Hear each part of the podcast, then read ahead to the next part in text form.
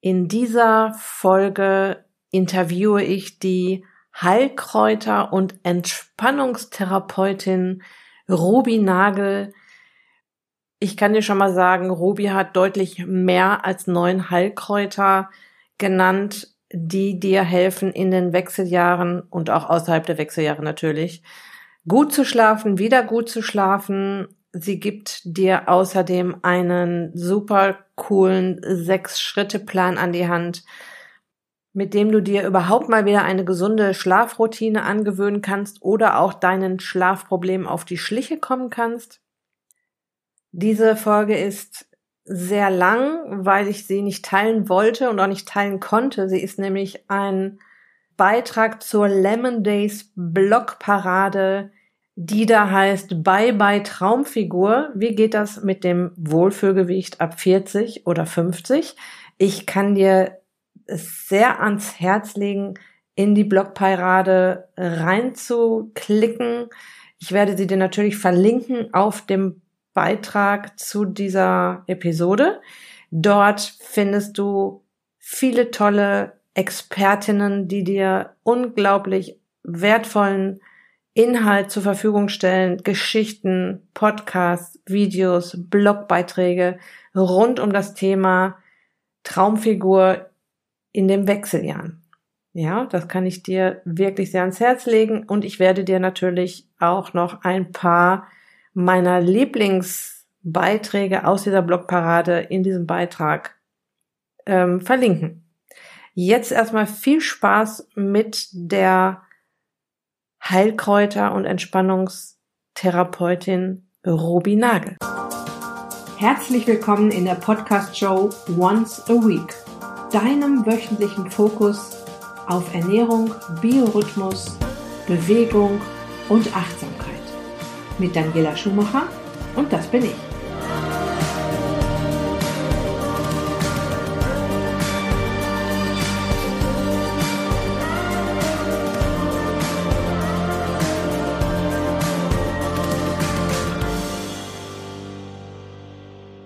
So, schlaflos durch die Wechseljahre, neun Heilkräuter, wenn du wie ein Murmeltier schlafen willst. Das ist das Thema heute und ich habe mir einen super interessanten Gast dazu eingeladen, nämlich die Heilkräuterexpertin Ruby Nagel. Und auf die Ruby bin ich gekommen, weil es ist ja immer ein Thema in den Wechseljahren, dass wir ein Problem mit dem Einschlafen, mit dem Durchschlafen haben, wir haben das Hormonchaos, wir haben die Hitzewallung, das Einschlafen fällt schwer. Zusätzlich kann es sogar noch sein, dass wir dann auch noch einen verschobenen Biorhythmus haben.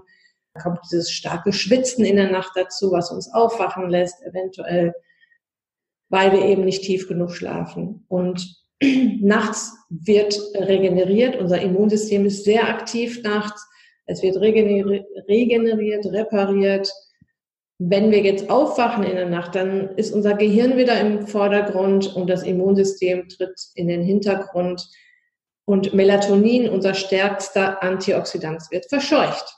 Ich habe, bevor ich jetzt auf die Ruby komme, ähm, diese Themen rund um, um diesen Mechanismus, warum wir schlecht abnehmen, wenn Melatonin nicht am Start ist und wie wir es schaffen können, durch ein paar Verhaltensmaßnahmen äh, gut zu schlafen. Das habe ich in den Podcast-Folgen 30 und 31 ausgiebig behandelt. Da gehe ich jetzt nicht weiter drauf ein. Aber was liegt näher, als ich mal bei so einem Thema und bei so einer Frau, die ich jetzt kennengelernt habe, ähm, die Ruby Nagel drauf zu schauen, wie können wir uns denn jetzt mit Heilkräutern helfen? Also mit was, mit Dingen, die schon ganz lange auf der Welt sind, wo wir uns früher, in ganz früheren Zeiten mit helfen mussten, weil wir gar nichts anderes hatten und die ja anscheinend auch gewirkt haben, weil es gab ja Ärzte, die mit Heilkräutern geheilt haben oder geholfen haben. Und ja, im Frühjahr habe ich die Ruby kennengelernt. Wie gesagt, sie ist Heilkräuterexpertin und sie ist auf, das ist das allerbeste, Schlafstörungen spezialisiert. Ich bin selbst total neugierig habe mir super Fragen ausgedacht für die Ruby. Und wir werden so ein bisschen einleiten jetzt in dieses Thema Heilkräuter. Und Wir werden auf jeden Fall drei Bereiche ansprechen. Welche Heilkräuter helfen beim Einschlafen und beim Durchschlafen? Und welche Heilkräuter machen uns stark für den Tag? Jetzt aber erstmal herzlich willkommen, liebe Ruby. Erzähl doch mal, wo du da gerade bist. Warum bist du Heilkräuterexpertin geworden?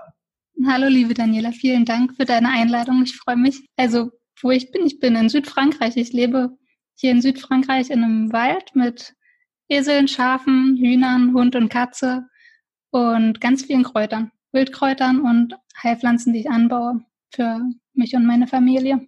Boah, authentischer geht's jetzt nicht mehr, ne? Wie lange bist du schon in Frankreich? Ich bin jetzt seit diesem Sommer seit zehn Jahren in Frankreich. Wow. Ich habe die ersten sieben Jahre in Paris gelebt und jetzt bin ich seit drei Jahren hier unten im Süden. Boah, ist das der Hammer. Wie ist das Wetter gerade bei euch? Sonnig. bei uns nicht. Gestern war es noch schön, heute nicht mehr. Was mich natürlich, also ich habe ja auch immer so einen so ein, so ein Drang danach, die, die Dinge zu hinterfragen. Ähm, wie wirken denn Heilkräuter? Bei Nahrung oder auch bei Nährstoffen oder bei Vitaminen ist es ja so, die docken irgendwo an im Körper. Es gibt Rezeptoren, wo die andocken. Gibt es das für Heilkräuter auch? Ja, das gibt es auch für Heilkräuter. Die Heilpflanzen, die, die haben diese Wirkstoffe ja nicht für uns Menschen, ne? sondern die sind hauptsächlich für sich selber und die haben eine spezifische Funktion für die Pflanze, wie zum Beispiel Duftstoffe, um Insekten anzulocken, dass die Insekten an die Pflanzen mhm. bestäuben können oder verschiedene Bitterstoffe, um sich vor Fressfeinde zu schützen. Wir Menschen haben dann nach und nach entdeckt, dass diese Wirkstoffe die diese Eigenschaften für die Pflanzen haben, bestimmte Heileigenschaften für uns Menschen besitzen. Und manche von diesen Wirkstoffen sind ganz spezifisch und gibt es nur in ganz bestimmten Pflanzen. Mhm. Und andere gibt es in ähnlichen chemischen Konstrukten in ziemlich vielen Pflanzen, wie zum Beispiel Gerbstoffe. Das sind Stoffe, die haben für uns Menschen oder allgemein eine zusammenziehende Wirkung und die sind entzündungshemmend und blutstillend. Mhm. Zum Beispiel hat schwarzer Tee ziemlich viele Gerbstoffe mhm. und deshalb machen sich auch oft machen auch oft Neurodermitiker mit schwarzen Tee so, so Waschungen auf ihren schlimmen Stellen. Mhm. Und diese zusammenziehende Wirkung tut denen gut. Oder andere Wirkstoffe, die in vielen Pflanzen drin sind, sind zum Beispiel ätherische Öle. Das ist das, was gut riecht an seiner Rose. Oder wenn man die leckeren Küchenkräuter in Händen zerreibt und dann riecht wie Rosmarin oder Salbei oder Thymian. Das sind die ätherischen Öle, die riechen. Äh, die Duftstoffe sozusagen. Mhm. Andere ganz allgemeine Wirkstoffe sind zum Beispiel Schleimstoffe. Für uns Menschen legen die so, ein, so eine Art Schutzfilm auf Schleimhäute, mhm. decken die ab und wenn die Schleimhaut unten drunter entzündet ist, dann kann diese Schleimhaut besser abheilen. Mhm. Noch ein anderes Beispiel wären Bitterstoffe. Die regen für uns Menschen die Verdauungssäfte an und helfen, besser zu verdauen. Also es sind immer auf jeden Fall viele Wirkstoffe in so einem Heilkraut, sage ich mal. Ja, es sind immer viele, es ist niemals eins. Ist eigentlich eine total komplexe Geschichte, weil es kommt sogar drauf an, wenn ich jetzt zum Beispiel einen Lavendel nehme und mhm. wir nehmen einen Lavendel aus meinem Garten und einen Lavendel aus deinem Garten. Ist beides Lavendel, aber hat total unterschiedliche Anzahl von dem und dem Wirkstoffen. Weil der auf einem anderen Boden wächst, weil der in einem anderen Klima ist, weil der anderen Wetterverhältnissen ausgesetzt ist. Also die Mischungen sind, hängen von total vielen Faktoren ab. Mhm. Ich muss mich gerade daran erinnern, dass ich meinen Leuten auch immer empfehle, nicht immer nur eine Apfelsorte zu kaufen auf dem Markt, sondern mal fünf verschiedene Apfelsorten ja. zu kaufen, weil diese Wirkstoffe in so einem Apfel, die ja, ich glaube, 300 haben sie entdeckt und es soll noch 1000 geben, so ungefähr. Die sind auch von Apfel zu Apfel, von Region zu Region. Genau, selbst von, von Jahr zu Jahr unterschiedlich. Ja, genau. Unser Dozent hat uns immer empfohlen, ähm, wir sollen uns mal nur mal eine Woche darauf konzentrieren, so viele verschiedene Pflanzen wie möglich zu essen, weil, mhm. das, weil das unsere Darmbakterien total klasse finden, wenn die so äh, unterschiedlich genährt werden. Ja. Und eben dann auch ähm, nicht immer dasselbe zu kaufen. Also dann verschiedene Kräuter, verschiedene äh, Pflanzen, verschiedene Äpfel, verschiedene Teesorten und so weiter. Ja.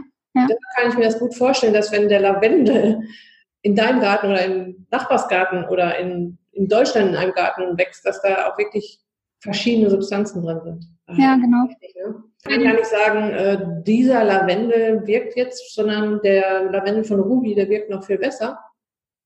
Ähm, bei Lavendel könnte man das so sagen, weil es eine Heilpflanze ist. Also nicht, weil der jetzt aus meinem Garten ist, sondern weil ich südlicher in Europa wohne als du und ich quasi mehr Sonne habe. Und Lavendel ist eine Pflanze, die sehr viel ätherische Öle enthält und das ist ihr Hauptwirkungsstoff.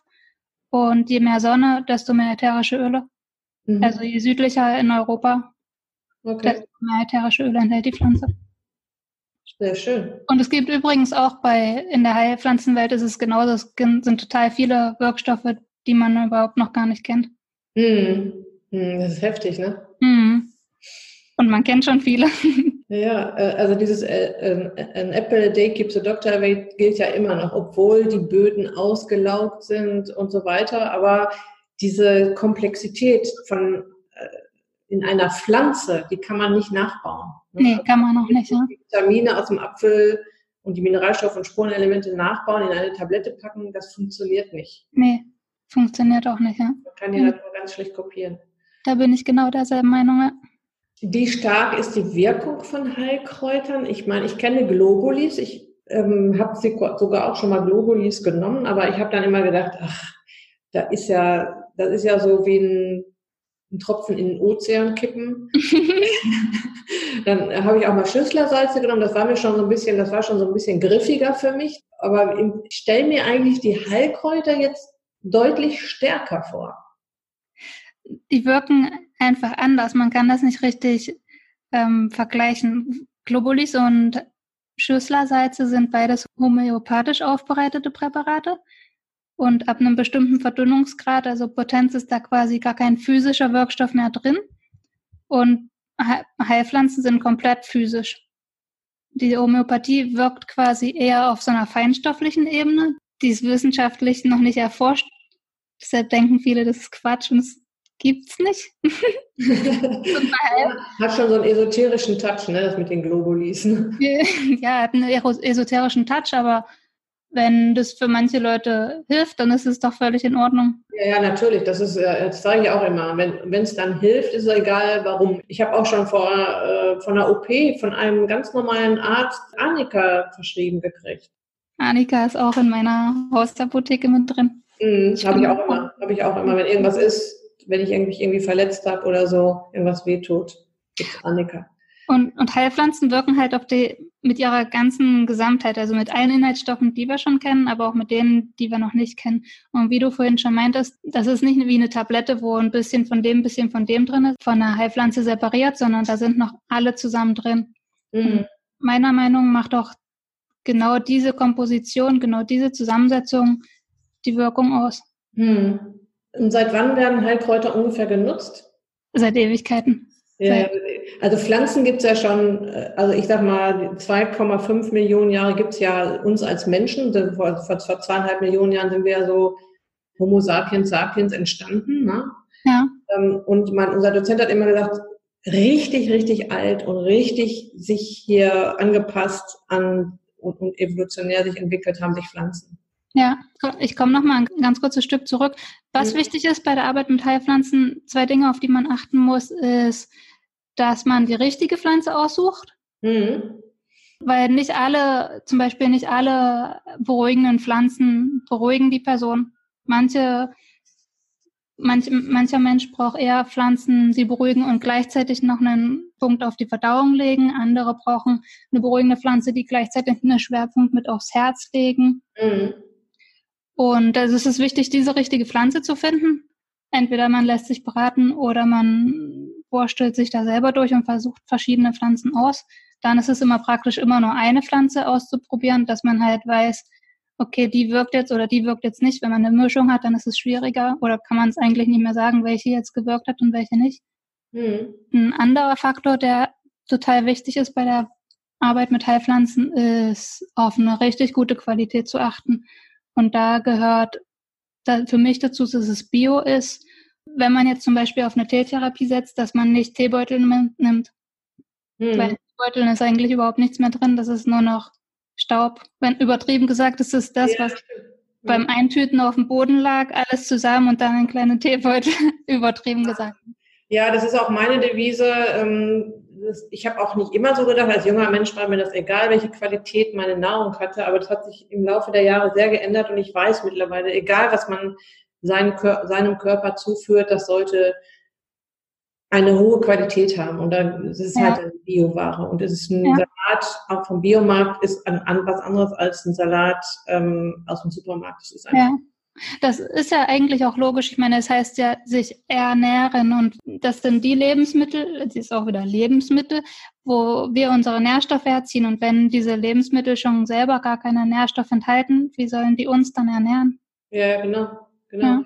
Was mir jetzt gerade noch eingefallen ist, Robi, wir haben noch gar nicht darüber gesprochen, woher du so viel Ahnung hast. Und ich habe mir, ich habe da so eine Erinnerung, also ich, ich höre ja, dass du ja da total drin steckst in dem Thema. Und du hast ja so ein bisschen erzählt, wie, wie deine, wie das entstanden ist. Du hast so in der Apotheke, glaube ich, gearbeitet. Ist das richtig? Ich bin von einer, vom Ursprung her Heilpraktikerin. Ich habe mich von 2005 bis 2008 in Berlin zur Heilpraktikerin ausbilden lassen mit dem Schwerpunkt Pflanzenheilkunde und habe dann danach ungefähr sieben Jahre in zwei Pariser Kräuterapotheken gearbeitet, wo ich dann jeden Tag Leute beraten habe mit Heilpflanzen. Ja, da hast du natürlich eine Expertise von hier bis Tokio, ne? Ja, ich meine, sieben Jahre lang die Leute in, äh, in, in zwei Kräuterapotheken beraten, das, da hast du ja so viel Erfahrung auch und du kriegst ja auch die Rückmeldung von den Leuten. Ne? Ja, die kriegt man ziemlich schnell, ja. Die kommen auch immer wieder und erzählen auch, was klappt und was ich, also ich hatte noch nie eine eigene Praxis, weil mich das nicht interessiert hat, dass die Leute nur kommen und eine Stunde lang nur von ihren Problemen erzählen mhm. und dann wieder gehen und doch, doch nichts machen. Und ja. in, der, in der Apotheke ist es so, dass die kommen, man hat nicht eine ganze Stunde für so eine Kundenzeit, aber man kann sich trotzdem Zeit nehmen. Der Kunde bezahlt dann sein Produkt, geht mit was nach Hause und kommt dann wieder, um zu erzählen, ob es gut war oder nicht. Die mhm. meisten, manche kommen natürlich auch, auch nicht unbedingt wieder. Mhm. Entweder weil es nicht geholfen hat oder weil es geholfen hat, aber die gar nicht daran denken, dass es ja schön wäre, wenn die andere Person auch erfährt, dass es geholfen hat. Mhm. Früher wurden Heilkräuter natürlich intuitiver benutzt als heute. Ne, früher, und in, das gibt es auch heute in bestimmten Völkerstimmen, gibt es das noch, dass eine Person im Volk ähm, eine Heilpflanze zu sich nimmt, in Trance gerät und sich dann mit dem Pflanzengeist verbindet. Puh, jetzt wird's esoterisch. sich mit dem Pflanzengeist verbindet und da ist es dann so, dass die Pflanze die Person anleitet und ihr verrät, was sie machen muss und nicht umgedreht. Hier bei uns ist es ja so, dass der Mensch bestimmt, welche Heilpflanze ähm, jetzt in welche Teetasse kommt und da ist es so, dass die Pflanze bestimmt, welche andere Pflanze benutzt wird. Äh. Ja, also ganz intuitiv. Kräuterhexen haben auch so intuitiv gearbeitet. Kräuterhexen, genau. Selbst Tiere auch. Ich habe das hier bei uns mit den Schafen beobachtet. Wir haben an verschiedenen Stellen auf verschiedenen Feldern oder Weiden, wie heißt das gleich wieder, Stechapfel wachsen. Das wächst da wild. Und Stechapfel ist ja für uns toxisch, außer in homöopathischen Dosen. Mhm. Und in der Homöopathie wird das für ähm, Lungenleiden benutzt, für Husten und sowas. Mhm. Und ich habe beobachtet, dass diese Schafe, ich hatte Schafe, die hatten Husten. Und ich habe beobachtet, dass die Schafe den Stechapfel gefressen haben. Alle Köpfe und die, alle Samen. Heftig. Und der Husten war dann weg, ja. Wie husten die Schafe? das sieht lustig aus, wenn die husten. da wackelt der ganze Körper. okay. Und bei den anderen Tieren, also ich, ich, heile alle unsere Tiere, wenn die irgendwas haben, die kriegen alle Heilkräuter auch zum Entwurm. Mhm. Und wenn die das nicht mehr brauchen, dann, dann nehmen die das auch nicht mehr. Oder, oder die wollen es nicht mehr nehmen. Oder wenn ich zum Beispiel mit ätherisches Öl die, äh, die Pfoten von den Hühnern behandle, weil die manchmal solche weiße Galle, heißt das, glaube ich, auf Deutsch, mhm. haben, dann sprühe ich das mit Öl vermischt auf die Füße. Mhm. Und wenn die das nicht mehr wollen, dann zappeln die Tiere schon, dass man das gar nicht mehr drauf sprühen kann. Und wenn es denen aber noch gut tut, dann lassen die sich das total gefallen. Ja, also es ist bei Menschen manchmal auch, wenn sie sich auf ihre Intuition verlassen, so, ja. ne, wenn die zum Beispiel eine Erkältung haben, dann haben die Lust auf, ich sag mal ganz blöd, Hühnersuppe. Ja, das stimmt. Ja. Oder äh, die wollen jetzt eben dieses warme, diese, diese Brühe aus dem Huhn. Mhm. Ja, das tut denen gut mit den Inkredenzien, die da noch drin sind. Oder man hat äh, irgendwie einen Mangel und hat dann, ist jetzt ein ganz doofes Beispiel, Magnesiummangel, man hat Lust auf Schokolade. Das stimmt. Kann man immer schön rausreden. Ich, gar, ich, ich bin gar nicht süchtig nach Schokolade. Ich habe Magnesiummangel. So ein klassisches Beispiel noch zwischen Medikamenten und Heilpflanzen ist, dass Medikamente ja eigentlich ursprünglich aus Heilpflanzen entstanden sind, wie zum Beispiel Aspirin ist so ein ganz bekannter Fall, kommt eigentlich ursprünglich von einer Weidenrinde. Heftig. Ja. Okay, dann lass uns doch mal in die Heilkräuter reingehen. Mhm. Und zwar, wir hatten ja gesagt, ähm, wir wollen neun Heilkräuter vorstellen und wir fangen an mit denen, die entspannen, äh Quatsch, die, ähm, ja, die entspannen und beim Einschlafen und Durchschlafen helfen. Ich würde gerne noch da hinzufügen, dass in meiner Arbeit nicht sofort Heilpflanzen zum Einsatz kommen, sondern dass mir das wichtig ist, dass sich so ein Mensch erstmal damit auseinandersetzt. Also zum Beispiel jetzt bei den Wechseljahren ist für mich, gibt es da sechs verschiedene Schritte, mhm. die, aufeinander aufbauen. Und der allererste Schritt, das ist Schritt null, der heißt bei mir, tu nichts. Mhm. Erstmal Pause machen, so ein Wochenende frei nehmen oder besser noch eine Woche, wenn es geht. Am besten das Handy ausstellen, Zeit mit sich selber verbringen, keine Termine, auch nicht mit Freunden und erstmal dem Körper seinen eigenen Rhythmus mhm. folgen lassen und schlafen, wann er schlafen will, ob es jetzt tagsüber ist oder nachts mhm. oder beides. Äh, das ist ein super Tipp, finde ich. Ähm, auch in der KPNI, in der klinischen Psychoneuroimmunologie, wo ich ausgebildet bin, ist immer der erste Schritt, den Biorhythmus der, der Leute wiederherzustellen. Ja. Und das funktioniert natürlich zum Beispiel gut im Urlaub, wo man dann wieder so lange genau. man eigentlich schlafen möchte und ins Bett geht, wenn man ins Bett gehen möchte. Genau. Ähm, das Problem ist, glaube ich, eher, dass die Leute es einfach nicht tun. Und dann sind wir als Coaches dazu dafür da, dass wir sie so weit motivieren, das wirst du wahrscheinlich auch mit deinen, in deinen Beratungen versuchen, auch wirklich diesen Schritt null auch mal gehen, auch mal wirklich umsetzen. Genau. Ja, ja super Schritt, finde ich super. Bei Leuten, die das schon einmal durchgemacht haben und merken, dass das super ist und was bringt, oder die sich, die sich an ihren letzten Urlaub erinnern und merken, ah ja, als ich mal Urlaub gemacht habe, wo wirklich überhaupt gar keine Termine waren, wo ich vielleicht einfach nur zu Hause war oder einfach nur am Strand, dass es dort besser geklappt hat mit dem Schlafen. Bei denen ist es einfacher. Mhm. Also die äh, lassen sich leichter darauf ein, auf diesen Schritt null. Mhm. Weil, die, die der, weil die die Erfahrung schon gemacht haben. Ja, das ist ein super Schritt. Also es geht sehr konform mit dem, was ich ähm, auch denke. Ne? Das, ähm, das, das sind so einfache Sachen. Ne? Das ist, mhm den Bio, also Tageslicht, sich im Tageslicht wieder aufzuhalten, abends auf die Lichthygiene zu achten und solche Sachen. Und das macht man ja im Urlaub automatisch. Ne? Wenn ich äh, auf Fuerteventura bin, da gibt's halt, äh, da wo ich wohne, gibt's gar kein Licht. Ne? Da haben wir nur noch Kerzen an oder schwache Glühlampen und äh, ich bin um um 20.30 Uhr möchte ich am liebsten schon schlafen gehen, weil ich nicht auf Strand war. Und dieses Barfußlaufen bringt ja auch zum Beispiel unheimlich ja entkoppelt von dem ganzen WLAN und Gedöns. Ähm, ja, das ist ein, also ich bin sehr froh, dass du diesen Schritt vorgeschlagen hast, weil das geht total konform mit dem, was ich denke. Ich denke mal, dann geht auch Schritt eins konform mit dem, was du denkst. Das ist beobachte und schreibe auf. Ja, das ist dauernd. In meinem Podcast heute, den ich heute aufgenommen habe zum Thema Zuckerentzug, Ne? Auch da, also immer, wenn man irgendwas angehen möchte, beobachte und schreibe auf. Ja, mhm. super. Also, warum kann ich nicht schlafen? Ist es zu viel Licht? Ist es zu warm? Ist es zu kalt? Wache ich immer zur selben Zeit auf? Ich habe jetzt, ich war jetzt bei meinen Eltern und da habe ich gemerkt, dass in dem Zimmer, in dem ich schlafe, da steht die WLAN-Box. Und ich konnte die ersten Tage nicht schlafen. Und ich habe dann gemerkt, ah, das ist bestimmt die WLAN-Box. Dann habe ich die ausgeschalten und ich konnte in derselben Nacht sofort schlafen. Ja. Heftig. Das ist echt heftig. Und ich meine, das ist bei denen auf dem Land, also da sind dann vielleicht noch drei andere Boxen in der Luft. Aber als ich in Paris gelebt habe, da waren 15 andere WLAN-Boxen. Ja, ja haben wir auch, ja. Ja. ja ich, ich kann da hier so viel ausschalten, wie ich will. Ich habe ja die ganzen Nachbarn drumherum. Ja, genau, ja. Und ähm, in den Wechseljahren ist es ja, es heißt ja auch Wechseljahre. Also es kann auch sein, dass einen das vorher nicht gestört hat und jetzt stört es einen. Vorher hat es nicht gestört, wenn der Partner schnarcht, jetzt stört es. Mhm. Das kann sich auch verändern oder ähm, es kann auch sein, dass man am Anfang oder früher das ganze Leben über essen wollte, was man will und jetzt in den Wechseljahren verdaut man manche Sachen schlechter oder mhm. sind schwieriger zu verdauen oder man verdaut auch Alkohol schlechter zum Beispiel. Und dass man solche Sachen beobachtet. Sind es bestimmte Gedanken, die immer wieder kommen? Bin ich speziell nervös oder unruhig? Warum bin ich speziell nervös oder unruhig?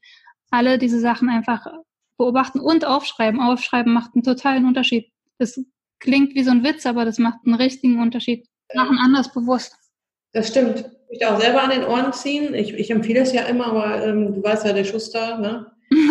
die schlechtesten leisten.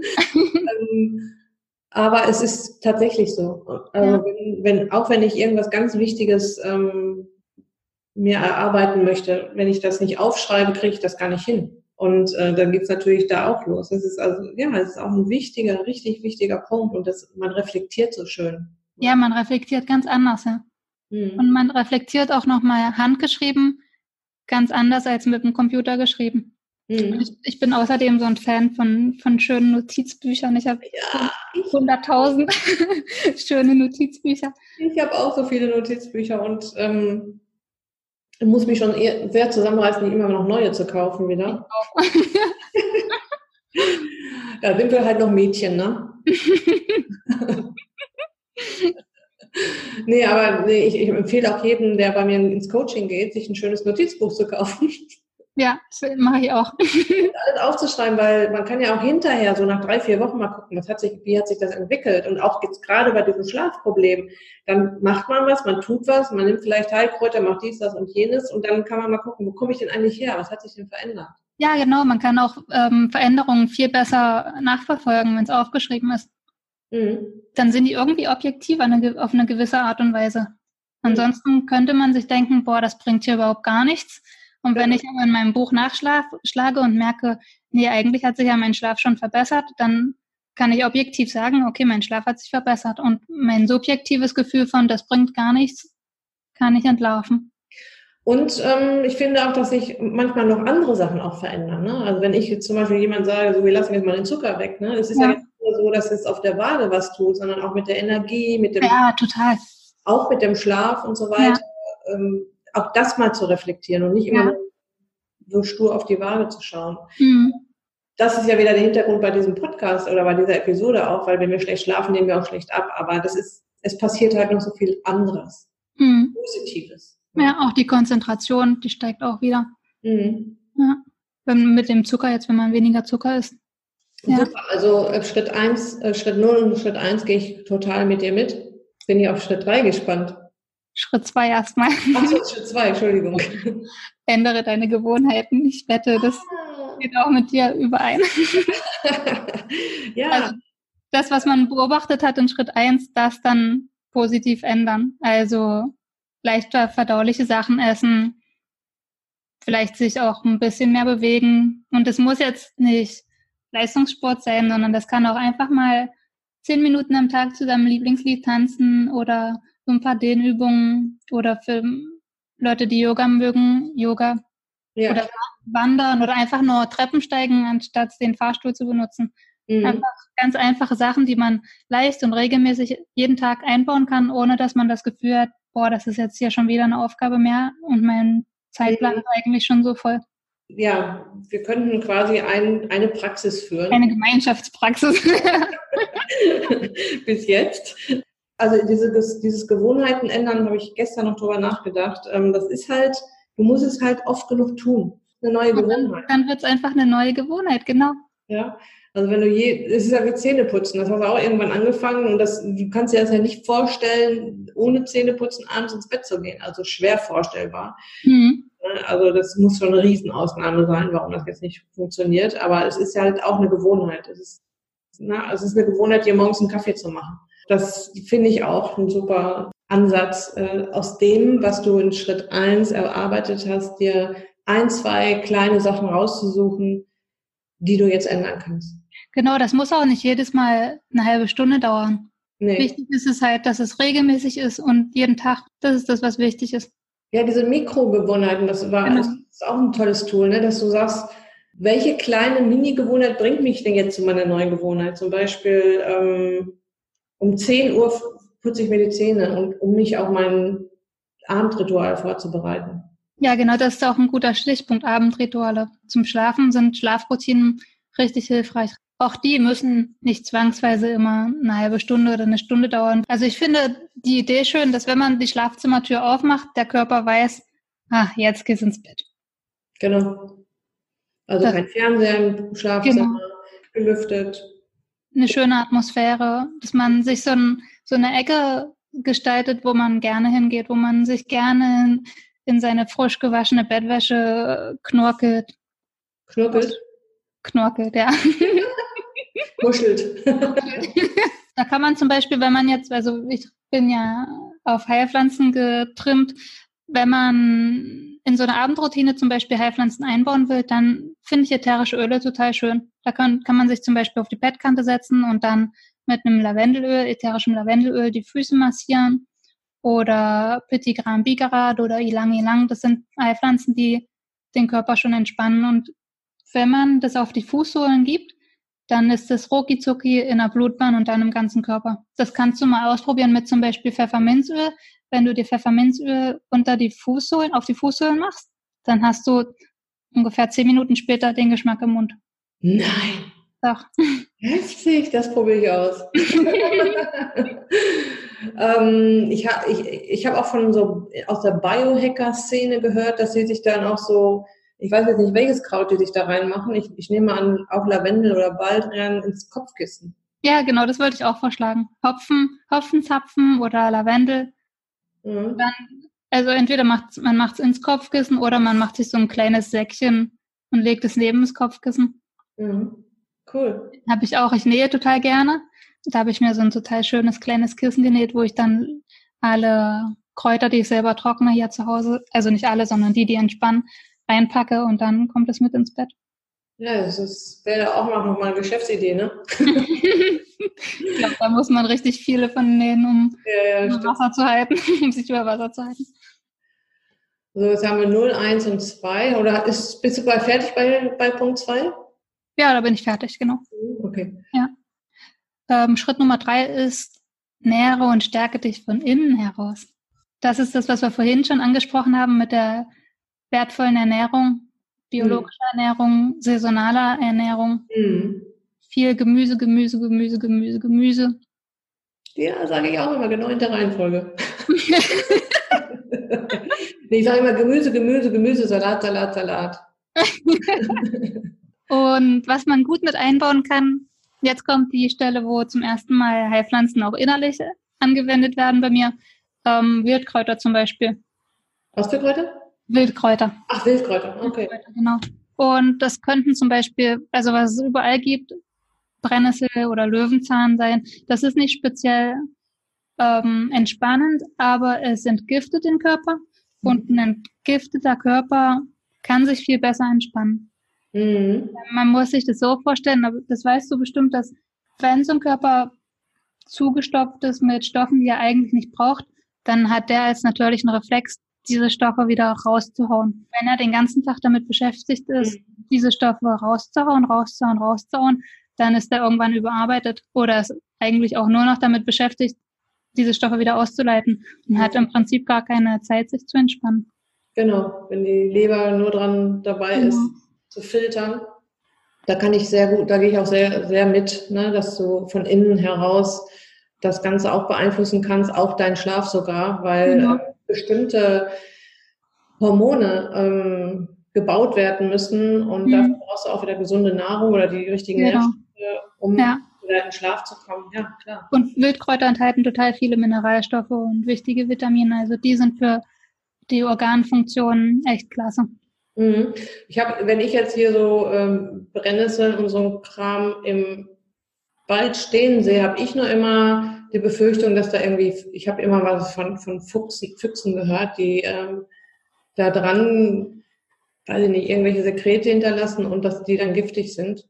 Ganz ehrlich, die Fälle von Fuchsbandwurm, ich glaube, da ist es ähm, wahrscheinlicher, ein Flugzeug abzustürzen. Ach so, okay. Ja.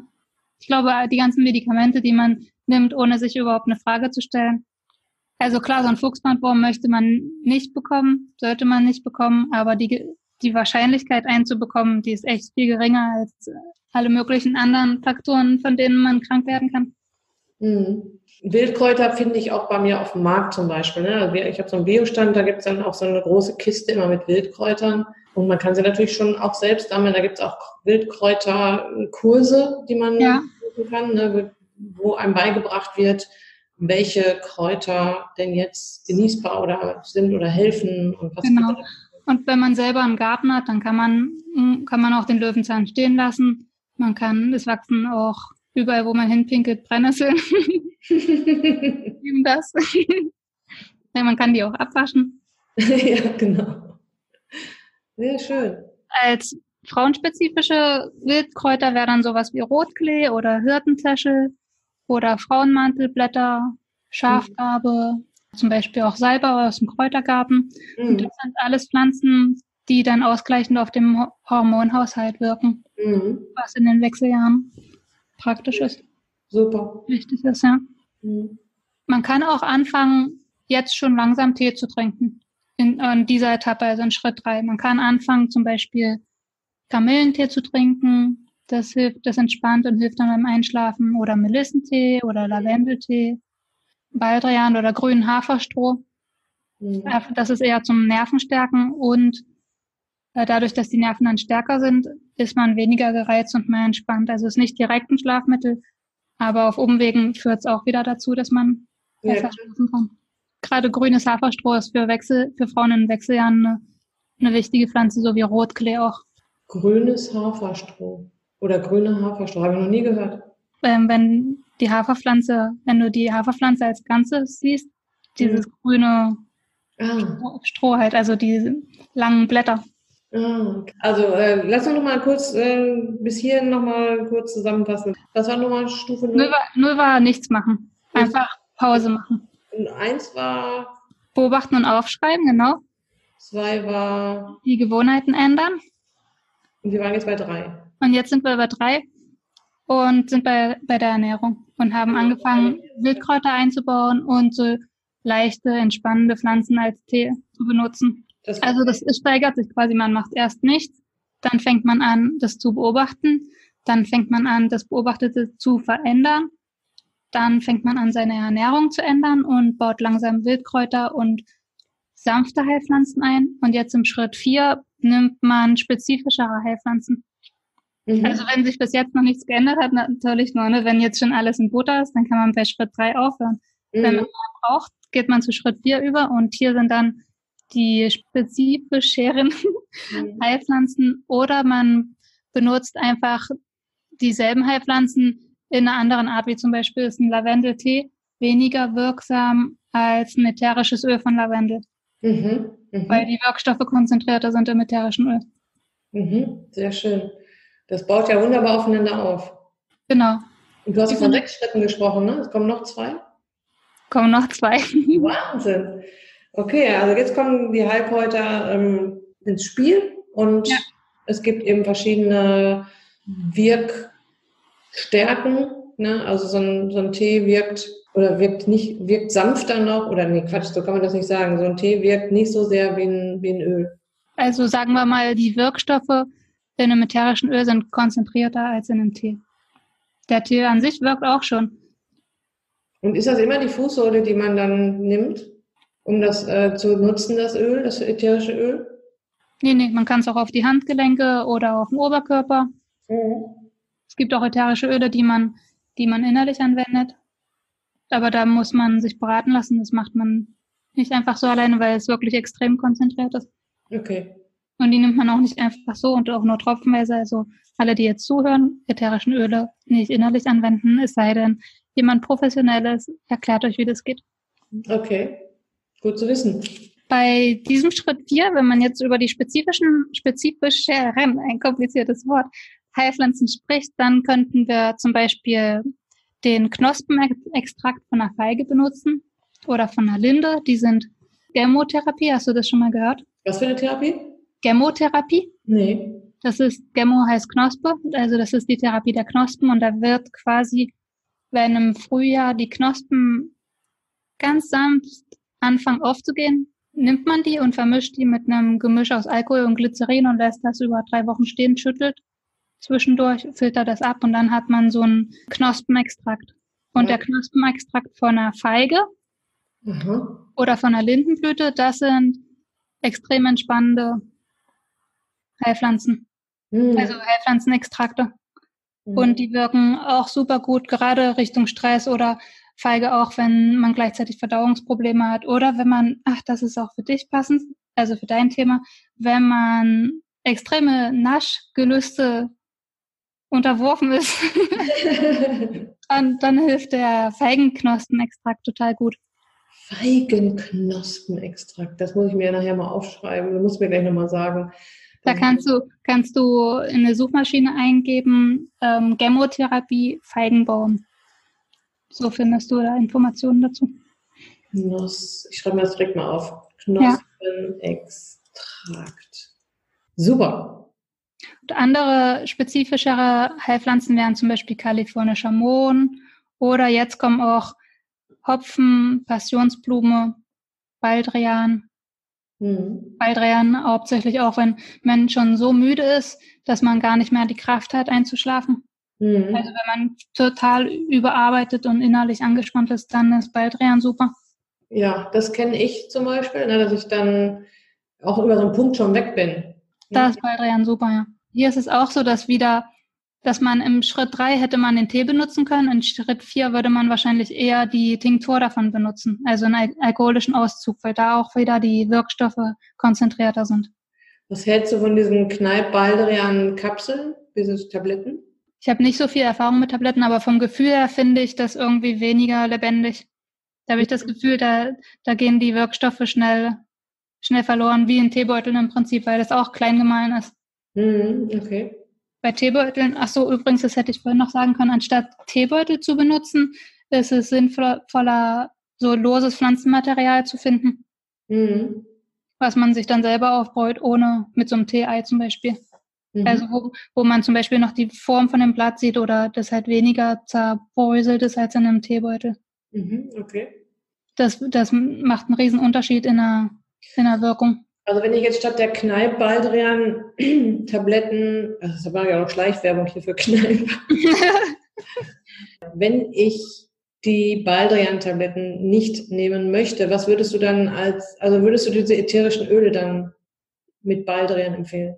Ätherisches Öl vom Baldrian ist nicht so leicht zu finden. Ich würde dann eher empfehlen, Baldrian Tinktur zu suchen mhm. oder anfangs einen Baldrian Tee. Okay. Also eigentlich erst Baldrian Tee, wenn ich merke, das ist zu schwach, dann Baldrian Tinktur. Aber bei total vielen Menschen hilft Baldrian Tee schon. Aha, okay. Ist das schon ausreichend. Wie lange vorher vorm Schlafen gehen würdest du das trinken? Ähm, so eine Stunde vorher. Mhm. Man kann es auch tagsüber schon trinken. Ja, es macht ja erst ja nicht einschläfern oder sowas, ne? Mhm. Ist ja beruhigend. Ja, es ist wahrscheinlich, ist eigentlich auch sinnvoll, das tagsüber schon schon zu trinken. Bei allen entspannenden Pflanzen, die nicht einschläfern, macht es Sinn, das schon tagsüber zu trinken, sodass der Körper gar nicht in so eine große Anspannung gerät, sondern eigentlich immer tagsüber schon so ein bisschen runtergefahren wird. Und so eine stärkende Pflanze zum Beispiel, das wären die Knospen, der Knospenextrakt von der schwarzen Johannisbeere mhm. oder Rosmarin oder Eichenrinde. Eichenrinde stärkt auch super gut. Mhm. Benutze ich gerne, wenn ich schlecht geschlafen habe und aber, aber früh fit sein muss. Dann haupt ein bisschen Eichenrinde-Tinktur und das zieht alle, zieht alles zusammen. Es sind halt total viele Gerbstoffe, die zusammenziehen wirkend und dann fühlt man sich so, weißt du, und dann ist alles tonisch. Recht interessant. Also es wird eine lange Liste, die wir hier zusammenstellen und das wird ähm, werde das natürlich alles auch nochmal schön auffüllen für diejenigen, die das nachlesen möchten. Ja, ich könnte noch hinzufügen, weil wir ja über die Wechseljahre reden, dass ganz speziell für Schlafstörungen in den Wechseljahren kann man auch Mönchspfeffer probieren oder Traubensilberkerze. Also die beiden habe ich ja jetzt in Verbindung mit den Wechseljahren schon oft gehört, bin aber nicht, ich weiß aber überhaupt nicht, was die machen. Ja, die decken noch andere, die decken hauptsächlich andere Bereiche ab, wie auch Gelenksgeschichten oder Nervosität oder auch Akne und sowas. Mhm. Aber die haben als Nebenbereich auch Schlafstörungen. Und alles, was die abdecken, sind viele Sachen auch wie Ödeme oder Venenleiden, lauter Sachen, die Frauen in Wechseljahren sowieso haben. Deshalb werden die zwei Pflanzen oft in Wechseljahren, gleichen den Hormonhaushalt aus. Mhm. Genau. Ja, die beiden sind mir so geläufig. Mönch, Mönchspfeffer und Trauben. Silberkerze. Wenn man zum Beispiel schlecht schlafen will, weil man Hitzewallung hat, dann könnte man Holunderblütentinktur benutzen. Das ist eine Tinktur, die das Körperthermostat wieder reguliert. Perfekt. Oder Veilchenblättertee oder eine Vogelmeeren-Tinktur. Ja, das ist ja ein Riesenthema in den Wechseljahren. Ne? Ja, genau. Ich bin ja im Gespräch mit, mit den Frauen. Dieses, äh, diese Hitzewallung und auch das nächtliche Schwitzen ist schon ein Riesenthema und das ist auch sehr störend. Die werden wirklich nachts wach und, ähm, und sind klatschnass geschwitzt. Ja, klatschnass geschwitzt. Ja. durch und ja. Ja, das sind ja nochmal drei super Tipps. Sehr schön. Schritt Nummer fünf wäre dann Nahrungsergänzungsmittel, wie ah, zum Beispiel okay. Magnesium oder Calcium, falls man vorher nicht schon genug Wildkräuter essen konnte und die eigentlich schon mit der Nahrung aufgenommen hat, dann kann man die jetzt zusätzlich zuführen. Mhm. Und Schritt Nummer sechs, Medikamente, wo ich natürlich nicht viel mehr dazu sagen kann. Nee, also Schritt Nummer fünf kann ich, äh, Magnesium empfehle ich dauernd. Ich sage mir, das ist unser Seelenmineral, das ja. alles im Körper. Die Nerven, die Muskeln, hilft dann eben auch gerade, wenn man es abends zu entspannen und einzuschlafen. Hm. Und äh, was hattest du gesagt, Calcium oder Kalium? Calcium. Ja, gerade Menschen, die es nicht schaffen, genug Gemüse, Gemüse, Gemüse, Salat, Salat, Salat zu essen. Als Tipp äh, sage ich immer, ähm, bitte einfach mal messen lassen, wo stehe ich denn da, ne? Und dann auch mal ergänzen, bis man wieder den Level erreicht hat und sich dann mal an Ohren ziehen und dann auch mal genug Gemüse essen. Für mich sind diese Tablettensachen ähm, nicht die Dauerlösung. Also ich finde, man sollte das schon über die Ernährung reinbekommen. Also Mangel ausgleichen, ja. ja. Über, über, ich sag mal, sechs, acht Wochen. Ja, so wie so eine Kur, aber nicht das genau. ganze Jahr über. Auf jeden Fall ist ja, ist ja auch eine Nahrungsergänzung. Ne? Ergänzung, genau. Kein Ersatz. Sehr schön. Schön, wie du das aufgebaut hast mit den einzelnen Stufen. Das, das ist natürlich sehr schön nachvollziehbar, dass man nicht immer von Anfang an schon, ähm, weiß ich nicht, irgendwas zuführen muss, sondern dass man auch erstmal gucken kann. Ja, das ist ja im Prinzip wie, wenn man das auf eine andere Ebene zieht, dann ist es wie mit einem eingewachsenen Zehennagel. Da nimmt man auch nicht gleich die Axt und schlägt, schlägt den Zeh ab, sondern guckt erstmal, was kann ich anders machen? Was kann ich? Äh, man guckt es erstmal an überhaupt, dann versucht man Schritt für Schritt da das anders wieder hinzubekommen. Mhm bis man sich irgendwann dann einen Spezialisten sucht, der dann diesen eingewachsenen Schnee, eingewachsenen Zehennagel, jetzt war es aber jetzt schwierig, Zehennagel ähm, freilegt, also freischneidet. Ja, ja. Ich habe gerade Kopfkino gehabt mit der Axt und dem Zeh. also super, ähm, Ruby, das wird, also da werde ich mir auch so ein bisschen was von annehmen, von dem, was du da vorgeschlagen hast und, und mir auch das eine oder andere Heilkraut auch mal besorgen das mal hier auf Lager legen und auch weiterempfehlen. Ich möchte natürlich vor allem dich weiterempfehlen, weil du bist ja tatsächlich, ich meine, dieses Schlafstörungsthema, es ist, ich glaube, jeder zweite, den ich spreche, ist davon betroffen. Du bist Expertin und dann auch noch auf eine sanfte, geht auch noch auf eine sehr sanfte Art und Weise daran. wie können wir dich finden oder wie können meine Zuhörerinnen und Zuhörer dich finden? Wie, wie kommen wir an dich ran? Also ich arbeite hier vor Ort in Südwestfrankreich und natürlich online für alle meine deutschen Fans. für deutsche Kunden arbeite ich online über, über Zoom oder Skype. Das ist perfekt. Ja, genau. ich mache ja auch alles über Zoom. Und meine, meine Webseite ist www.robinagel.com. Ja, die werde ich natürlich verlinken hier in den Show Notes und überall, wo es überhaupt was zu dieser Episode zu lesen gibt. Also das heißt, man kann dich quasi ähm, kontaktieren über deine Website und vielleicht mal so ein, so ein Erstgespräch führen oder so ein Man kann sich schon durch den Blog wühlen und da Informationen finden. Dann kann man ein Erstgespräch anfragen. Man kann sich für meine Entspannungsimpulse anmelden. Die verschicke ich jede Woche einmal. Mhm. Da kriegt man jede Woche kostenlose Impulse, die helfen, sich zu entspannen und besser zu schlafen. Oder man kann halt meine Beratung buchen. Mhm. Super, perfekt. Nee, ich, ich, will noch ganz kurz was hinzufügen, entschuldige. Ähm, bei Heilpflanzen ist es natürlich so, dass man denen eine Zeit geben muss, dass die wirken. Ne? Die wirken nicht von heute Nachmittag bis heute Abend, sondern es dauert eine Woche, zwei Wochen, manchmal dauert es drei Wochen, bis die ersten, äh, ähm, ersten Ergebnisse zu sehen sind. Also man muss sich die Zeit geben. Ja, das ist klar. Das ist also, wichtig, ja. das, das geht, wenn es um meine Themen geht, sage ich das den Leuten auch immer, dass es keine Hauruck-Aktionen sind und ja. gerade bei Heilkräutern, ich meine, kann man sich ja, glaube ich, schon so ein bisschen vorstellen, dass die nicht wirken wie eine Tablette. Der Körper sich da erstmal adaptieren muss und erstmal mitkriegen muss, was, was ist denn da los? Da kommt ja was weiß ich für ein Heilkraut an und ähm, das muss auch erstmal andocken, das muss erstmal wirken, das muss erstmal sich bereit machen im Körper. Ruby, das war ein extrem wertvolles Interview. Ich bin total froh, dass wir das gemacht haben. Das wird wirklich vielen da draußen helfen, sanft an dieses Thema ranzugehen und auch mal zu reflektieren und mal zu gucken, wie kommt es eigentlich, dass ich schlecht schlafe und vor allen Dingen, wie kommt es, dass ich jetzt in den Wechseljahren schlecht schlafe? Das hat natürlich auch mit dem Hormonchaos zu tun. Es hat mit einigen Dingen zu tun, die in den Wechseljahren einfach passieren. Aber man kann einfach auch den Körper so ein bisschen austricksen ne, mit solchen Anwendungen. und äh, da bin ich dir sehr dankbar, dass du uns da so viele Impulse gegeben hast. Sehr, sehr gerne. Ich freue mich, dass sich unsere Arbeit so ein bisschen überschneidet und Gedankengänge hast wie ich. Das, das freut mich zu sehen. Also das äh, überschneidet sich unfassbar. Hätte ich jetzt vor dem Interview gar nicht gedacht, wie viel sich da überschneidet. Da können wir sicher noch mal ein paar, ein paar andere Sachen auch machen. Ja, sehr also, gerne. Ich bedanke mich bei dir und ähm, bis, sag, bis ganz bald. Bis bald. Danke für die Einladung. Tschüss. Tschüss.